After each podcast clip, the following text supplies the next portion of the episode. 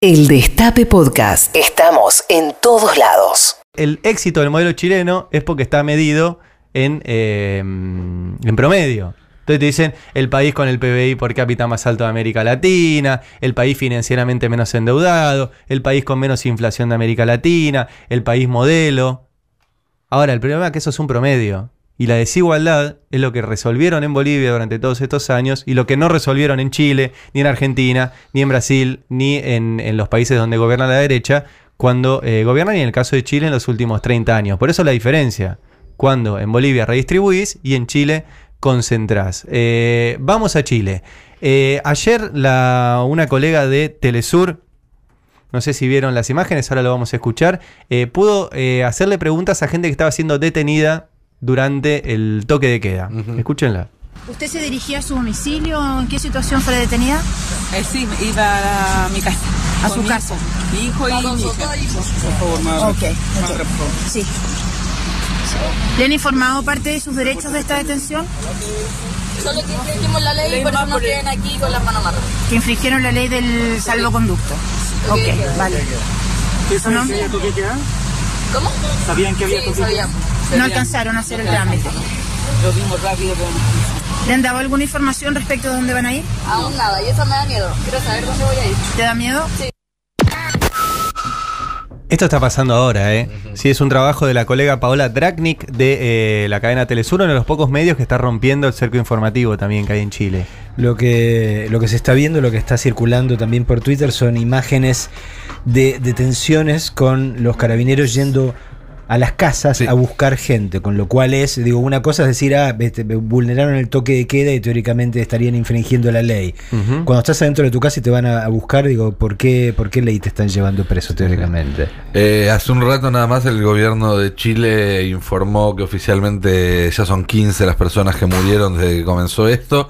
Eh, eh, es importante remarcar que las muertes van aumentando noche a noche. Digamos, durante el día no se producen episodios eh, de violencia con saldos fatales. Eh, y cuando cae el toque de queda, es decir, cuando las calles quedan en manos de los carabineros y de los militares, es que se producen estas muertes, cuatro algún día, cinco, tres, todas las noches hay casos, estamos hablando de cifras oficiales, hay denuncias eh, bastante importantes de que el número en realidad eh, es, es más alto, de que los propios carabineros están eh, incluso instrumentando o, o montando escenas en las para justificar eh, algunas muertes donde levantan eh, a los cuerpos de un lado y los llevan a, a- adentro de supermercados y los hacen aparecer como, como que cayeron en el medio de un saqueo. Eh, las denuncias son muy, muy terribles en ese sentido. Ayer había un par de redes sociales que estaban eh, bloqueando esas imágenes. Sí. Sí, así e. Instagram y, y Twitter por lo menos estaban bloqueando el acceso a imágenes de lo que está pasando en, en Sí. Chile. Y, y por otro lado, que no quería dejar de comentar, eh, ayer el presidente Piñera dijo que, que estaban en guerra contra un enemigo muy importante, una declaración eh, que en esta región, en boca de un presidente constitucional, trae los peores recuerdos y creo que es absolutamente repudiable.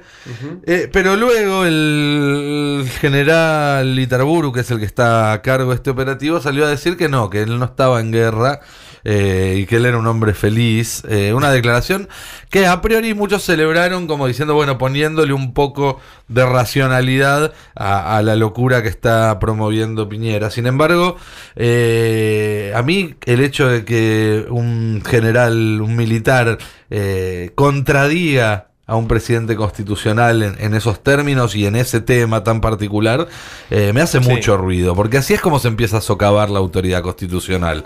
Eh, y los, los militares eh, no son inocentes al respecto, saben perfectamente lo que están haciendo cuando salen a dejar pedaleando en el aire a un presidente que nos guste o no, fue elegido dos veces por los chilenos para ejercer esa magistratura y que si tiene que renunciar o se tiene que ir por los errores o por los crímenes que haya cometido durante su mandato, no es un no es por acción de los militares que no le decían los hacerlo. militares. Exactamente. Así que a mí me, me preocupa mucho, digamos, cómo, cómo está evolucionando el rol del ejército chileno en, en todo este Sí, asunto. e- es triste, pero a la vez esperanzador en iguales cantidades, en iguales proporciones, porque también esta desobediencia al toque de queda y, y no acato a, a estas restricciones a protestar también genera muchísima esperanza junto con lo que pasó en Ecuador y, y las movilizaciones que, recorren la región. La que habló sobre lo que pasó en Chile, lo que está pasando en Chile, y también habló sobre las detenciones en frente del consulado chileno acá en Argentina, fue la ministra de Seguridad, la ministra Pum Pum, como le gusta llamarla a nuestro querido Rinconet. Eh, estuvo esta mañana en el programa de acá en Más, en FM Metro, y eh, decía esto. la, la, la policía de la ciudad ayer detuvo nueve personas. Es decir, que actuó, primero estaba a distancia, porque, a ver, estaba a distancia intentando que, que todo sea en paz. Bueno, de golpe empezaron a...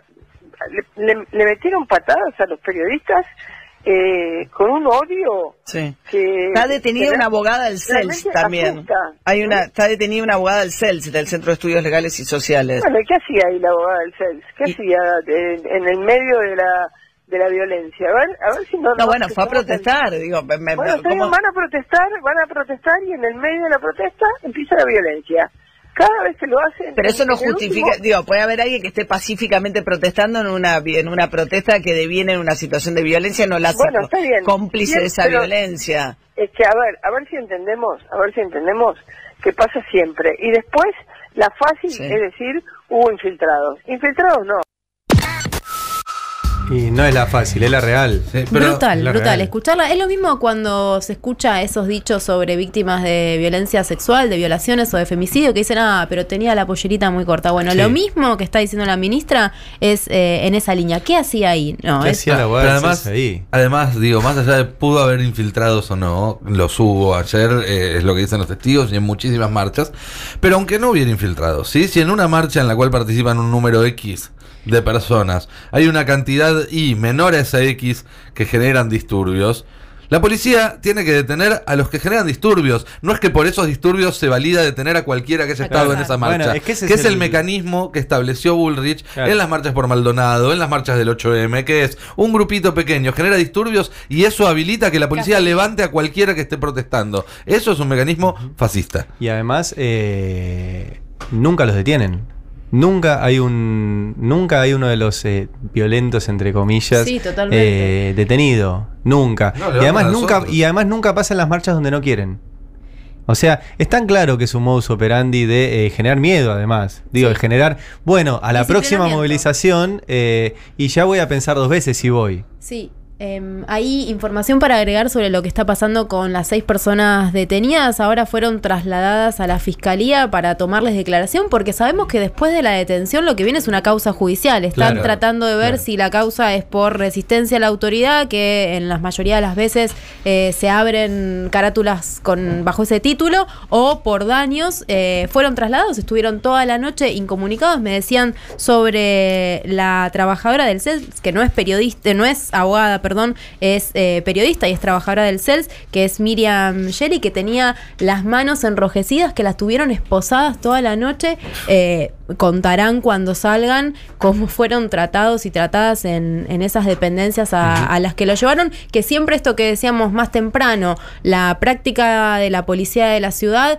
es trasladar a las personas detenidas a comisarías alejadas a donde sucedieron los hechos para precisamente que no haya movilización, eh, desarmar el acompañamiento, así que seguramente en el transcurso de la mañana estemos informando cómo, cómo continúa, pero siguieron detenidos toda la noche, seis Sí. personas que estaban manifestándose y que eh, a pesar de, de esto que ocurrió, el ataque a los periodistas, la movilización se estaba desarrollando de manera pacífica, no se llevó a hacer ni siquiera el acto que eh, se pretendía hacer frente al consulado y fue interrumpido por este eh, desborde policial que veían las imágenes, la cantidad de efectivos que había era casi más que, que los manifestantes, ¿no?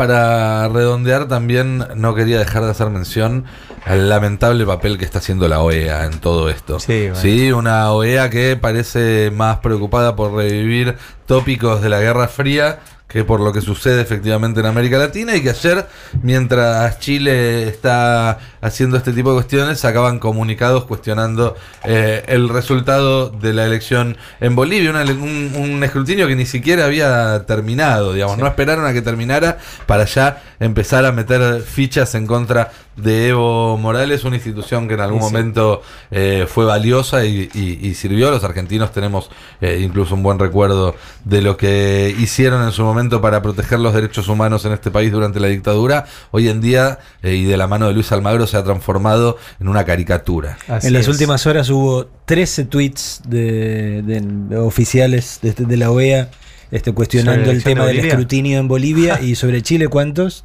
¿Cuántos? Serapio. Bueno, El Destape Podcast. Estamos en todos lados. El Destape Podcast.